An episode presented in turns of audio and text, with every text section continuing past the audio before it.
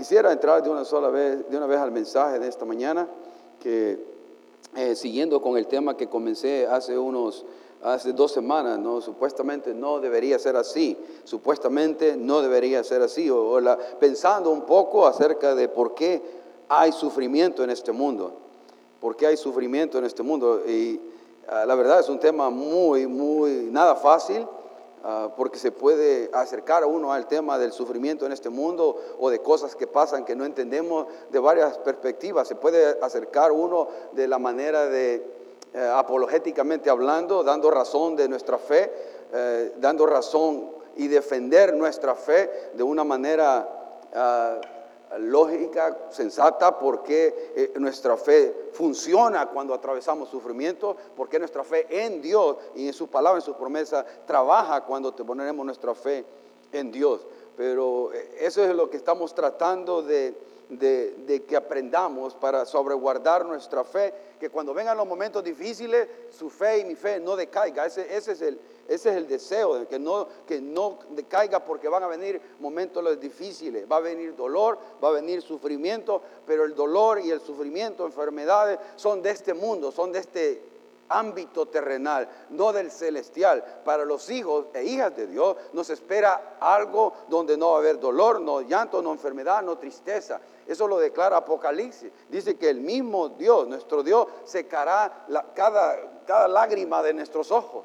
O sea, vamos, el dolor se lo va a tomar, lo va a desaparecer el Señor. El dolor, nuestro sufrimiento, lo va a quitar y ya no vamos a vivir en ese ámbito celestial, en su gloria, con dolor de ninguna clase, con la lucha con el pecado, contra todas aquellas inclinaciones que ahora tenemos en nuestra carne, porque ahora esta naturaleza pecaminosa se inclina hacia lo malo, va hacia lo malo, busca lo malo, pero eh, allá ya no vamos a lidiar con eso.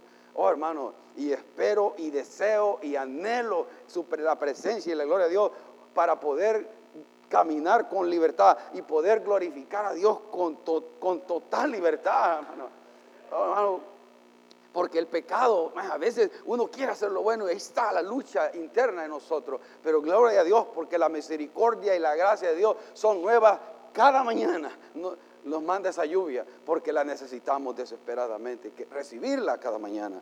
Entonces, quisiera que abriéramos y habláramos un poco del Salmo 91, porque ¿qué pasa mientras estoy aquí en la tierra? Mientras llego al cielo, mientras llego a la, a la tierra, allá a, la, esa, a esa, un ladrón se metió.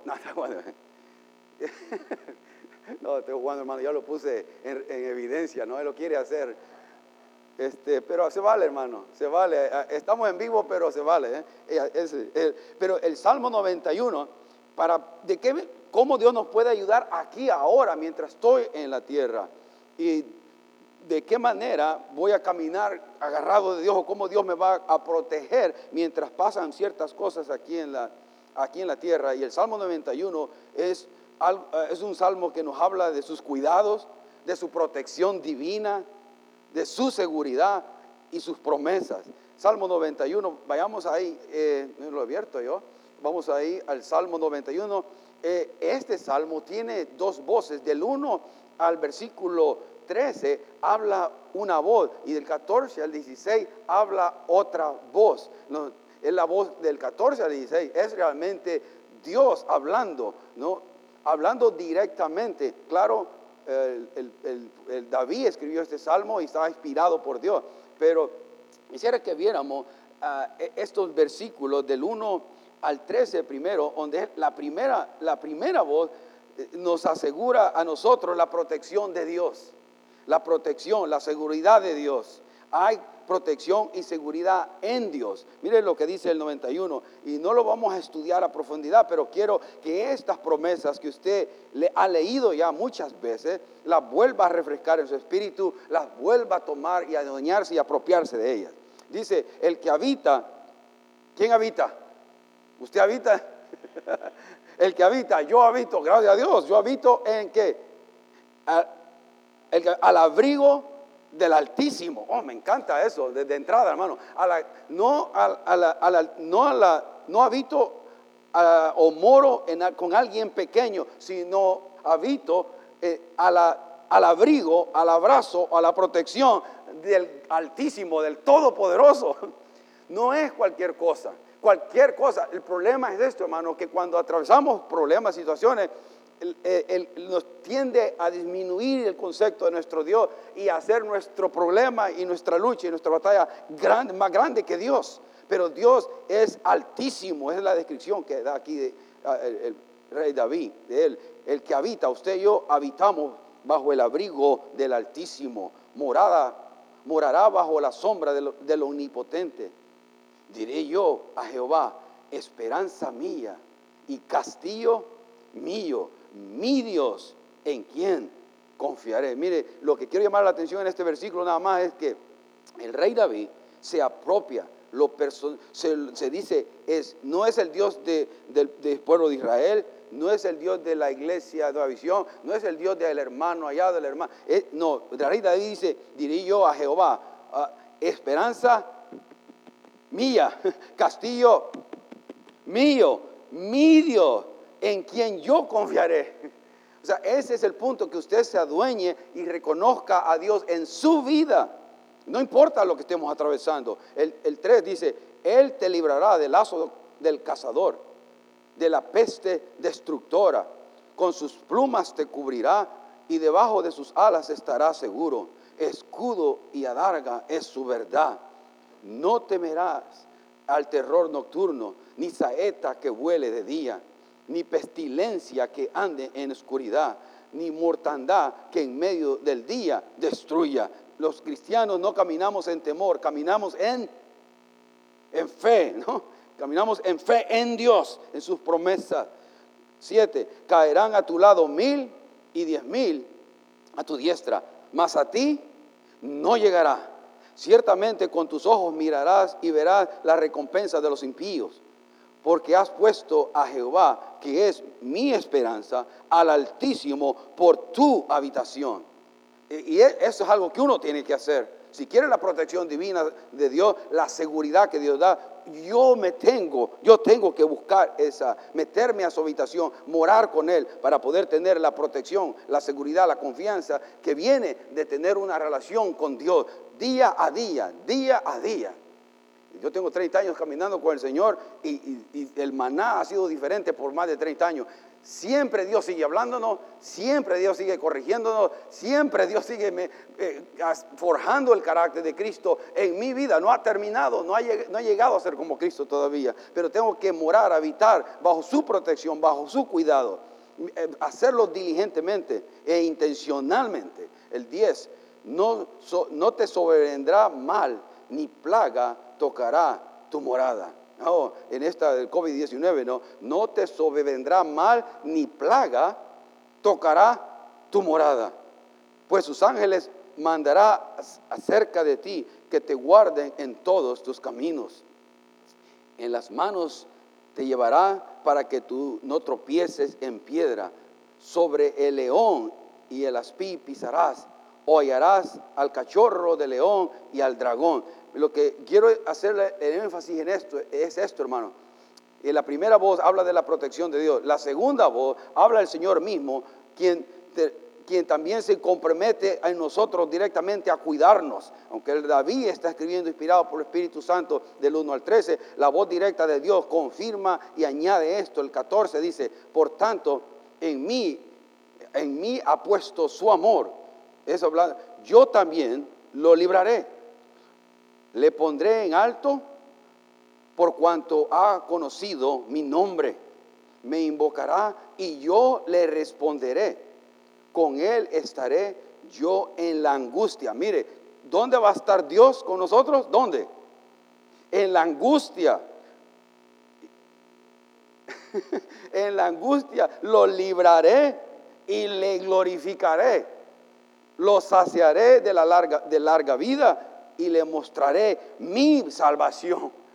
Y ese es el punto, en la angustia. A veces es fácil ver a Dios cuando todo está bien.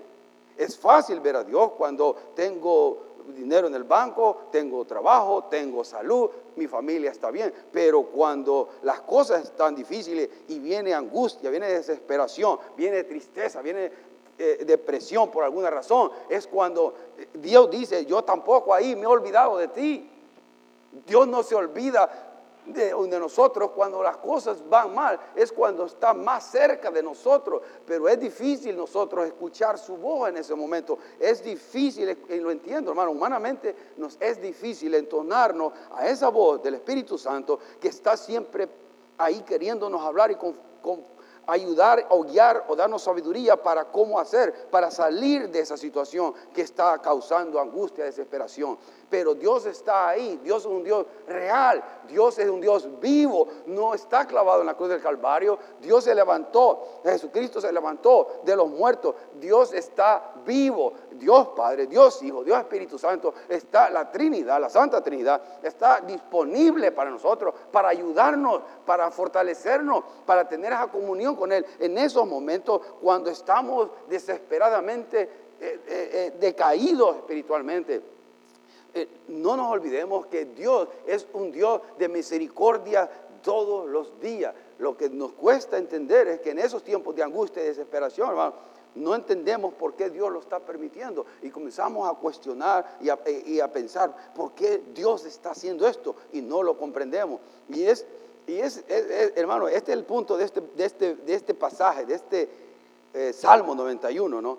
Porque tenemos que hacer, o debo hacer por lo menos una aclaración en cuanto a esto, para que entendamos en el contexto correcto el Salmo 91 como así otro salmo.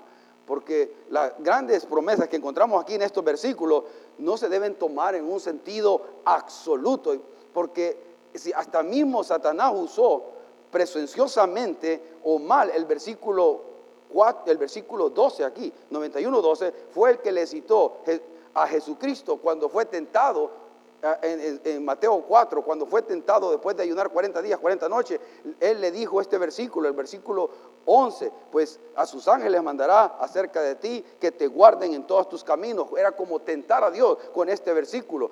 Hay que tener cuidado de no ser presunciosos espiritualmente. Esto no se aplica de una manera absoluta. Más bien, el creyente, esto es lo importante de recordar, el creyente, los hijos de Dios, usted y yo, las hijas de Dios, Debemos recordar esto, que la liberación de, de cualquier peste, de cualquier problema, todavía tiene que ver con la voluntad de Dios y que incluso si viene el daño, si viene la enfermedad, si viene algo a nuestra vida, todavía estamos seguros porque Él tiene completo control de su vida. Él está en control. Y, porque hay cosas que van a venir a nuestra vida, hermano. Ese es el punto de no, usar la palabra de Dios de una manera sana, saludable, porque el problema es que estamos, mire, ¿cómo le puedo decir esto? Usted y yo somos invencibles. Nadie nos puede tocar, ninguna enfermedad, ninguna peste, ninguna pestilencia, nada puede tocar al Hijo o la hija de Dios. Absolutamente nada. ¿Cuántos dicen amén? Uno. Ahora, ahora, eso lo creo, pero si Dios lo permite, le llega. Ese es el punto. Eh, eh, el punto es que yo, mire, yo soy invencible hasta que Dios me llame su presencia. Usted no va a morir hasta que Dios le llame su presencia.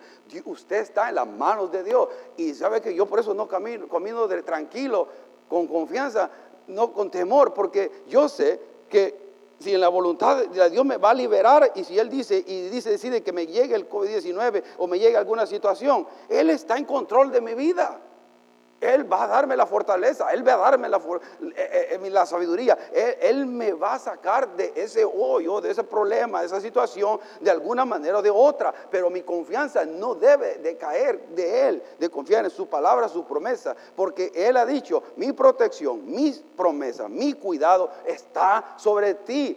El que habita, ¿no? El que habita al abrigo del Altísimo morará bajo la sombra del omnipotente, del Todopoderoso. Él está en cuidado de usted. Y si Dios permite algo, si llegara a pasar algo, Dios está en la mano de Dios, no importa, porque Dios está en control de su vida, no hay por qué preocuparnos.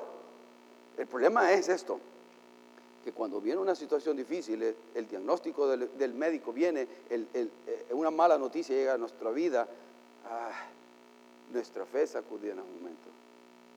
¿Dónde está Dios ahora? Si yo le estoy sirviendo, ¿dónde está Dios?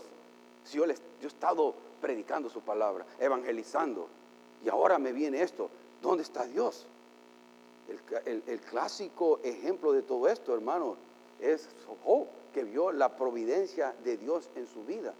Hermano, usted y yo caminamos bajo la providencia de Dios, bajo la providencia de Dios. ¿Qué, qué es la providencia? ¿Sabe que la providencia dice que es el medio por o, y a través del cual Dios gobierna todas las cosas en el universo y afirma que Dios está en control absoluto de todas las cosas. Se va a decir amén ahí. Lo vuelvo a leer. La providencia de Dios es el medio por y a través del cual Dios gobierna, controla todas las cosas en el universo y afirma que Dios está en control absoluto de todas las cosas de su vida, de, las cosas grandes, de las cosas pequeñas, de las cosas buenas, las cosas no están buenas. Cuando estoy en salud, cuando estoy en enfermedad, cuando tengo abundancia, cuando tengo escasez. Dios está en completo control. Siempre. Siempre. Y tenemos que caminar con esa seguridad, con esa confianza, que soy hijo de Dios, soy hija de Dios, estoy bajo los cuidados y el favor incondicional de Dios. Muchas personas piensan, yo tengo que hacer esto, esto, esto, esto, esto y esto. Ahora sí, me, igual merezco la bendición de Dios. Oh, hermano, no, no hay tal cosa. No hay tal... O sea, de alguna manera nosotros siempre fallamos al Señor de pensamiento, de actitud. ¿no? Yo siempre digo, cuando los, los somos de carne y hueso, si pasa una muchacha bonita, Ahora viene el verano, cuidado con los chores cortos, ¿va? ¿Verdad? A los varones. Y a las mujeres también. Bueno, vístanse. Bueno. y pasa una muchacha ahí. ¿Y qué es la reacción del varón? ¿Qué es la reacción del varón?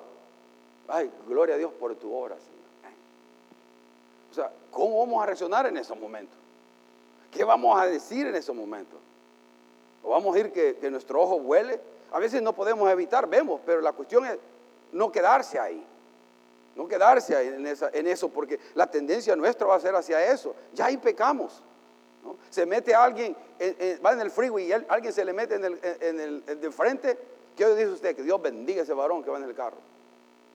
O se le sale pip, no sé. Pero muestra nuestra naturaleza pecaminosa. Sale, fluye rápidamente. Lo que muestra es que de alguna manera o de otra nosotros necesitamos la gracia de Dios, no importa cuán, qué tan bueno nos consideramos que estamos viviendo delante de Dios. Mucha gente piensa que es buena. Mucha gente oficialmente declara que son personas buenas. Y la verdad, hermano, yo no puedo decir eso. Y no puedo decirlo porque la, palabra de Dios dice que que no hay ninguno bueno. No somos buenos, hermano, somos malos. Somos malos, todos somos malos, somos pecadores. La palabra de Dios lo dice, por cuanto todos pecamos, estamos destituidos de la gloria de Dios. Pero el, ser pecadores nos califica a entrar al cielo porque somos merecedores de la gracia y perdón de Dios, no merecedores, por lo menos lo podemos recibir si usted pone su fe y su confianza en Jesucristo. Él le da el perdón incondicional y la esperanza de vida eterna. Es un regalo, es un regalo. Por gracia somos salvos, no, no por obras, no por obras, por gracia somos salvos por medio de la fe, no, por obras para que nadie se gloríe. Y ese es el punto, que tenemos que pensar que no somos buenos, somos personas malas, pero ahora que estamos, somos, hijos de Dios, ahora que hemos sido lavados con la sangre del cordero, Dios no nos mira sucios, no nos mira pecaminosos, nos mira limpios porque nos mira a través del sacrificio de Jesucristo, nos mira como que nunca hemos pecado. Yo le pregunto a los hermanos, a veces caminan con culpabilidad y condenación. Usted no debe caminar con culpabilidad y condenación porque se está disminuyendo lo que Jesucristo hizo en la cruz del Calvario. La obra de redención que Jesucristo hizo en el Calvario la desvalorizo cuando yo digo tengo que pagar de alguna manera mi falta. ¿Qué va a hacer usted? ¿Subirse a la cruz y morir clavado ahí? Aunque lo haga no sirve de nada porque usted es pecador, tiene que morir el justo por lo injusto. Entonces dejémonos llevar por el Señor y descansar en Él. Ahora, entiendo esto, hermano. Entiendo esto en cuanto a hablar de estas cosas que supuestamente no deben de pasar en mi vida y no entiendo por qué. Porque cuando viene sufrimiento, cuando vienen situaciones que no entiendo. James Dobson, uh, James Dobson, el, fundador de Enfoque a la Familia, escribió este libro, me, me encantó, hace tiempo lo leí, es un de los primeros libros que él escribió, y el título del libro es Cuando lo que Dios hace no tiene sentido. Uh, when God doesn't make sense. When God doesn't make sense es el título en inglés. Cuando lo que Dios hace no tiene sentido. Y él dijo en una entrevista que hubiese querido ponerle al libro cuando lo que Dios hace pareciere que no tuviera sentido. Porque nos damos cuenta que cuando estamos en el mero de la tormenta, en, el túnel grande de sufrimiento, de dolor o cualquier situación que estamos atravesando, uh, no encontramos respuestas, hermano. Y, es cierto, uh, yo me he encontrado en situaciones donde no tengo respuestas, no tengo soluciones. La verdad, más de una vez, y me pasa más seguido de lo que usted piensa, como le pasa a usted. No, hay, hay cosas que nos rascamos donde no nos pica porque no entendemos no comprendemos ciertas cosas. Hay ciertos misterios y ciertas cosas que las vamos a ver hasta cuando estemos con Él, cuando estemos en gloria. Al momento aquí, nuestro rol, su rol es descansar en lo que sí conoce, que Dios es amor, que Dios es misericordioso, que Dios es bueno, que Dios pagó por mí en la cruz del Calvario, que Dios resucitó al tercer día para darme la esperanza de vida eterna, que voy en rumbo a un lugar celestial donde no va a haber más dolor, no más llanto, no más tristeza. Pero mientras tanto va a haber cosas aquí en la tierra que no vamos a tener explicación. Y si usted trata de buscar la explicación, le va a doler de cabeza, no va a encontrar y va a terminar mal. Descanse en la naturaleza de quien es Dios. Es lo único que nos resta. Ah, por más que haya buenas respuestas ahí de muchas inquietudes que nos vienen al concerniente a la palabra de Dios o concerniente a quién es Dios. Pero Job Ah, por eso dijo alguien de esto, eh, antes de ir a Job. A.W. Eh, eh, Tozer dijo esto. Lo que viene a nuestra mente cuando pensamos en Dios es lo más importante sobre nosotros. Lo que viene a nuestra mente cuando pensamos en Dios es lo más importante acerca de nosotros. Y la pregunta para usted esta mañana es, ¿Qué es lo primero que viene a su mente cuando piensa en Dios? ¿Qué es lo primero que viene a su mente cuando piensa usted en Dios?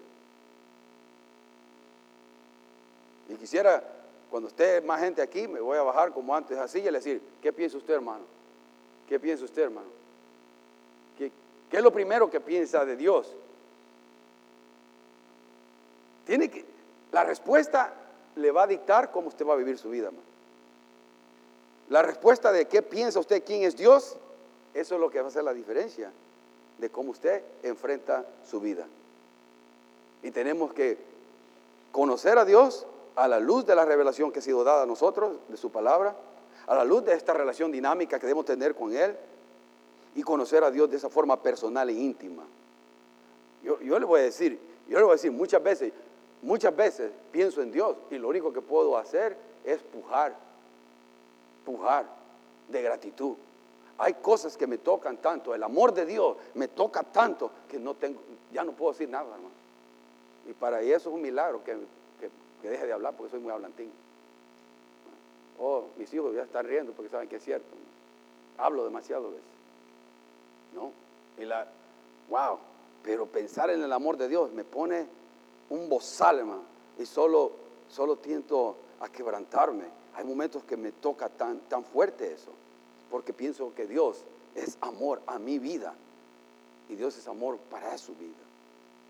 Ahora, en Job, y lo que quiero es que veamos, ya estoy, voy a ir terminando, porque quiero poner en contexto bíblicamente lo que estoy diciendo. En, Job, capítulo 42, 5, dice, yo voy a leer unos pasajes solo, búsquenlos porque voy un poco rápido, pero en Job 42, 5 dice, Job declara, ya al final de, que ya ha pasado todas estas tormentas, declara él, de oídas te había oído, mas ahora mis ojos te ven. Job 42, 5, ¿no? De oídas te había oído, mas ahora mis ojos te ven. Y ustedes saben lo que le pasó a Job. Ahora Job no estaba pasando todo lo que Dios permitió que le pasara porque era un hombre pecaminoso, porque había pecado en su vida, porque había maldad en su vida, porque había permitido lo sucio entrar por sus ojos. No, era un hombre que estaba viendo cochinadas en la noche y venía a la iglesia en la mañana. O sea, no, era una mujer que está pensando eh, cosas lascivas o que está haciendo cosas lascivas, o lo que era un, era un hombre íntegro, según declara la palabra. De hecho, cuando los ángeles, eh, eh, los hijos de Dios, dice, y entre los cuales vino Satanás, le, dijeron a, Dios esto, y dijo Jehová a Satanás, ¿de dónde vienes? Respondió Satanás, a Jehová. Dijo, de rodear la tierra y de andar por ella. Y Jehová le dijo a Satanás, ¿no has considerado a mi siervo Job? Escuche bien esto, hermano. Que no hay otro como él en la tierra, varón perfecto, recto, temeroso de Dios y apartado del mal. Wow, yo quisiera que Dios dijera eso de mí. Todo el momento, 100% de las veces, que Dios dijera, o, que dijera, mira, Marcos, ¿te has considerado a mi siervo Marcos? Aunque yo quisiera que, que no forroneara de mí, mejor, porque me va a mandar a, mejor no le voy a decir al Señor, no diga nada. Porque dice, no has considerado a mi siervo que no hay otro como él en la tierra, varón perfecto. Se habla de integridad, de honestidad, rectitud, de ser recto, temeroso de Dios, teme a Dios, teme tanto a Dios que se aparta de lo malo y hace lo bueno.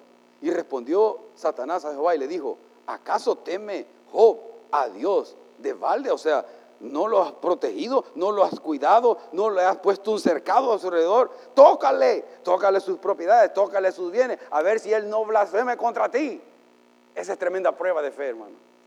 Tremenda prueba de fe. Yo le digo al Señor, ayúdame a responder dignamente cuando viene una prueba a mí fuerte, que más allá de la que no puedo resistir. Y han venido en el transcurso de mi vida, pero eh, Señor, quizás no ha venido una que me sacuda así tan pero, pero yo no estoy pidiendo por eso, hermano, porque, pero ahora si Dios lo permite, Dios me va a dar la gracia y Dios me va a dar el poder. Estoy en sus manos, estoy en control, no voy a caminar en temor, pero lo que estoy diciendo es que Dios le permitió a este hombre recto, temeroso de Dios, que apartado del mal, que viniera, que, el diablo lo tocara y le quitara todas las, todas las posesiones, las riquezas que tenía en un solo día. Y en ese mismo día perdió a todos sus hijos.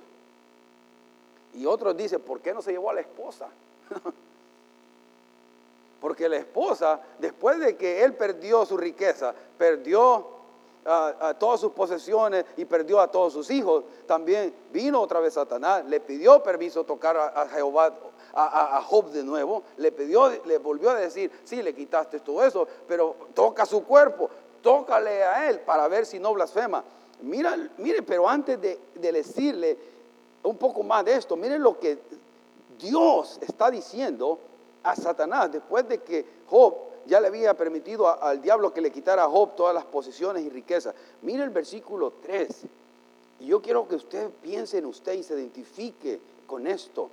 Job capítulo 2, versículo 3 dice, y Jehová dijo a Satanás, ¿no has considerado a mi siervo Job? que no hay otro como él en la tierra, varón perfecto y recto, temeroso de Dios y apartado del mal, y que todavía retiene su integridad. Aleluya.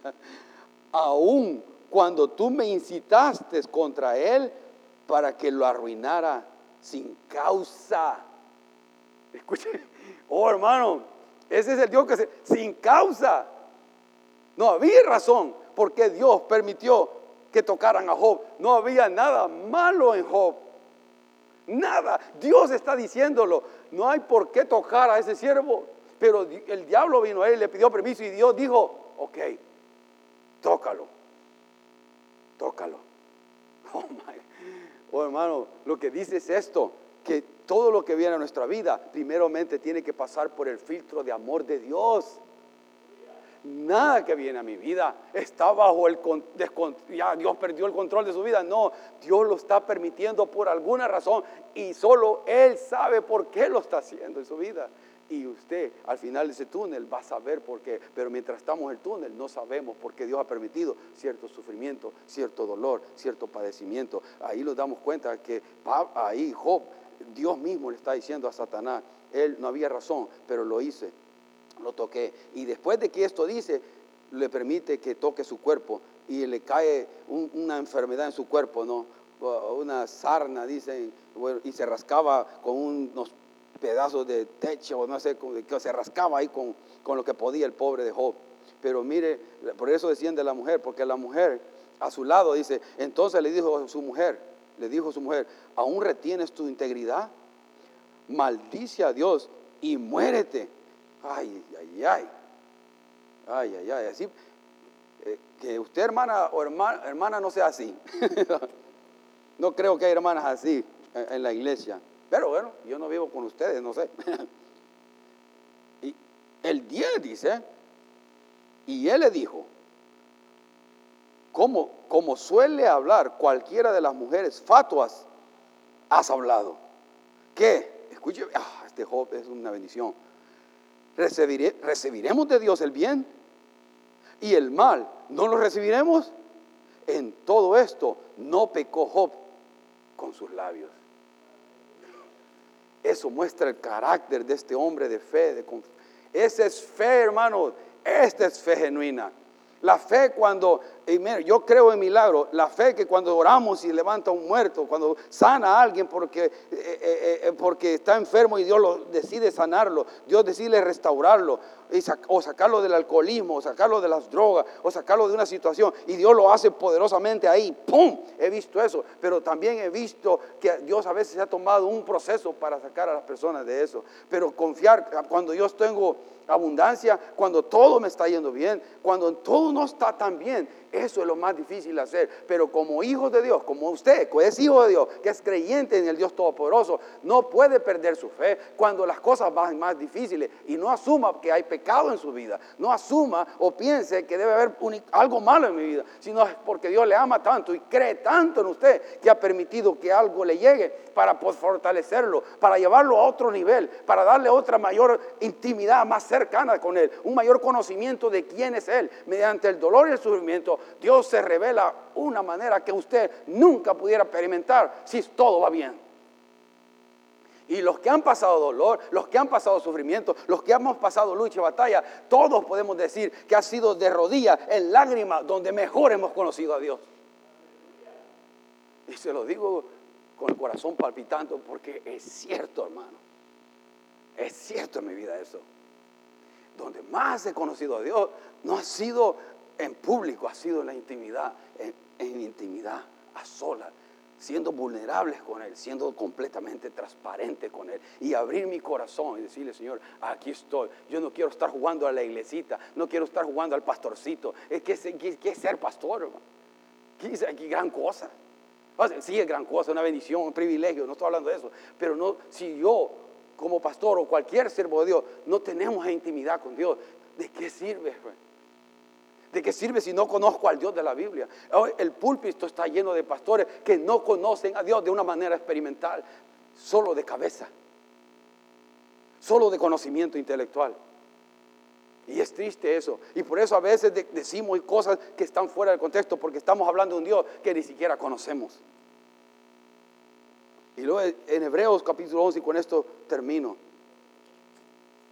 Con esto termino, en Hebreos capítulo 11 quiero que mire algo tan obvio que, que por alguna razón a nosotros los creyentes ignoramos todos estos pasajes. En Hebreos capítulo 11, vamos a leer del versículo 32 en adelante, del 32 al 38. Dice así la palabra de Dios. Y ah, claro, usted conoce que Hebreos capítulo 11 eh, habla acerca de los héroes de la fe. Y ha hablado acerca de, de Abel, de Enoch, de Noé, de Abraham y Sara de Isaac, de Jacob, de José, de los padres de Moisés, cómo lo guardaron a él para, ah, para que no fuera asesinado, de Moisés mismo, de Josué en Israel, de Raá, ¿no? la prostituta que protegió a, los espías ah, para que ah, en Jericó. Y, y, llega a este pasaje, a este pasaje de 32 en adelante, donde menciona muchos más héroes de la fe. Pero quiero, mire el cambio de esto y, a ver, los que están aquí me ayuden, conecten conmigo un poco, que me ayuden a predicar, hermano.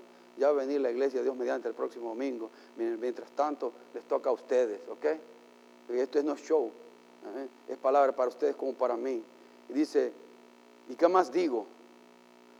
Porque el tiempo me faltaría contando de Gedeón, de Barak, de Sansón, de Jesteb, de David, así como de Samuel y de los profetas que por fe conquistaron reinos e hicieron justicia. Gloria a Dios. Alcanzaron promesas, taparon bocas de leones. Wow. Aleluya, aleluya. apagaron fuegos impetuosos. Man, qué fe. Evitando filo de espada, sacando fuerzas de debilidad. Valentía no se dan por vencidos. Se hicieron fuertes en batallas. Pusieron en fuga ejércitos extranjeros. Man, ese es valor. Mira el 35. Las mujeres recibieron sus muertos mediante resurrección, mas a otros fueron atormentados. ¿Qué pasó? ¿Qué pasó? Me cambiaron la película que no aceptando el rescate a fin de obtener mejor resurrección. Otros experimentaron vituperios y azotes, y a más de estos, prisiones y cárceles. Oh, ya se puso buena la cosa.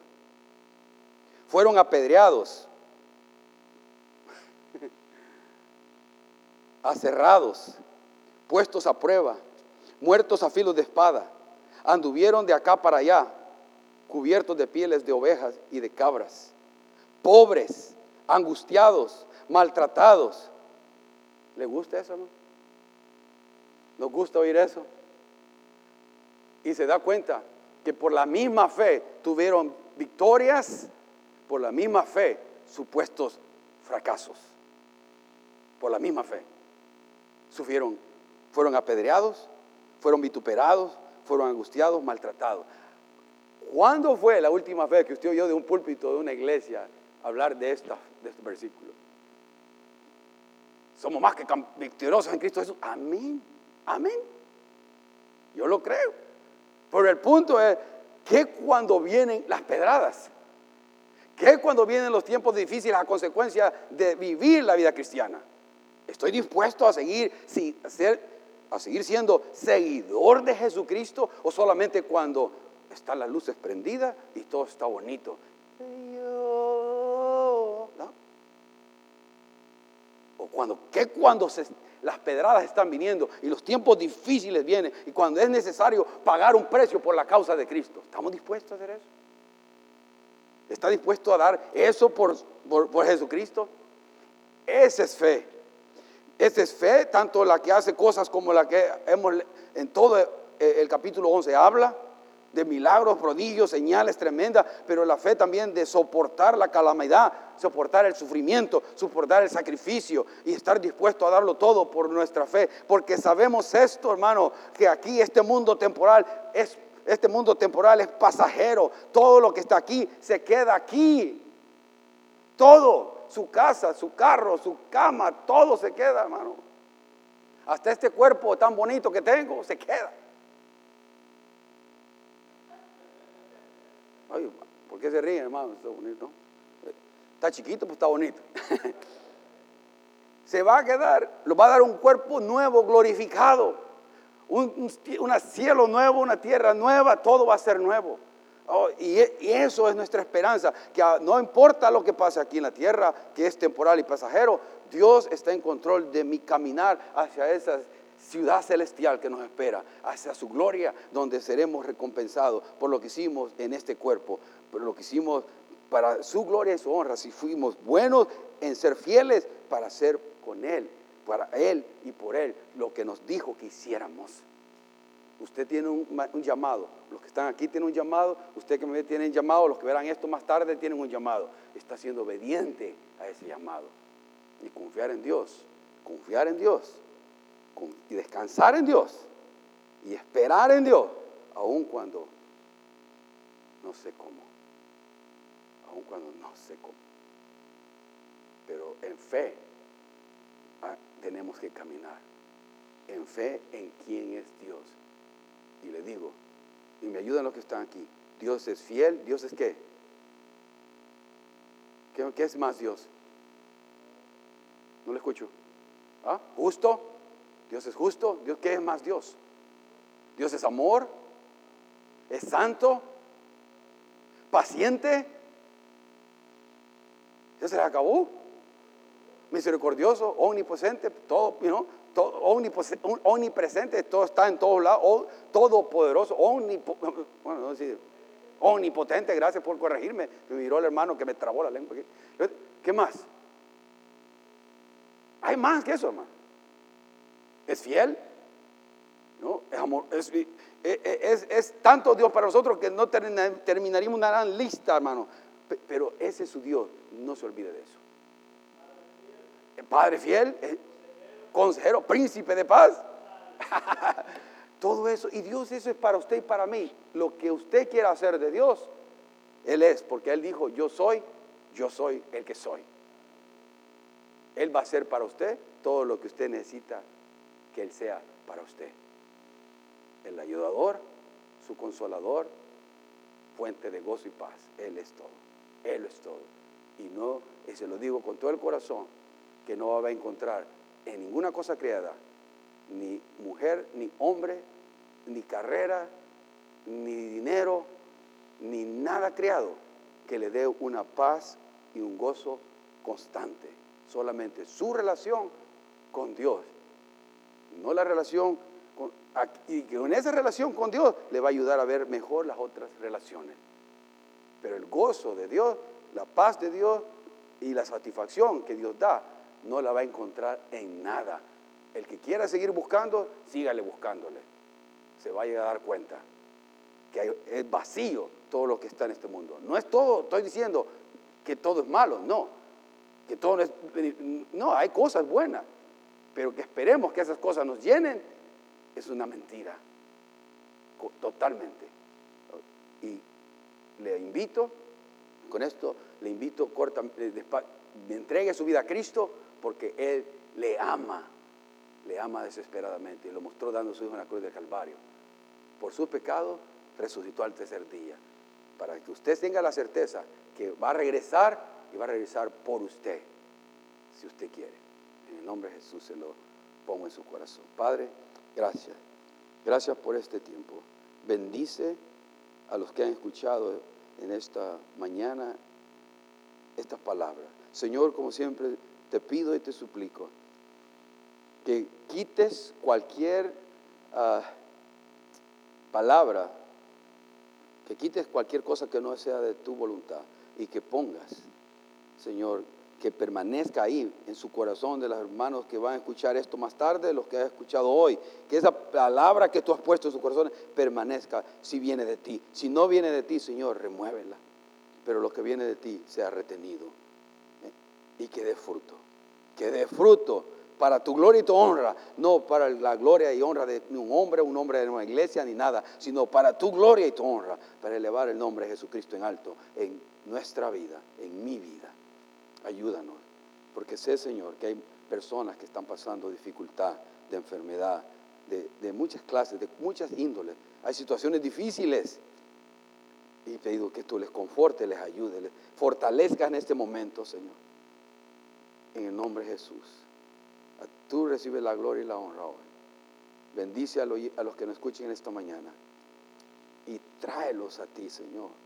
Que no sea este, este esfuerzo que hacemos, Señor tanto los hermanos de la iglesia y otras personas que lo escuchan aquí en Estados Unidos, fuera de este, fuera de este, eh, eh, de este país de Estados Unidos, que bendigas, que los ayudes a encontrar su propósito y su vida en ti.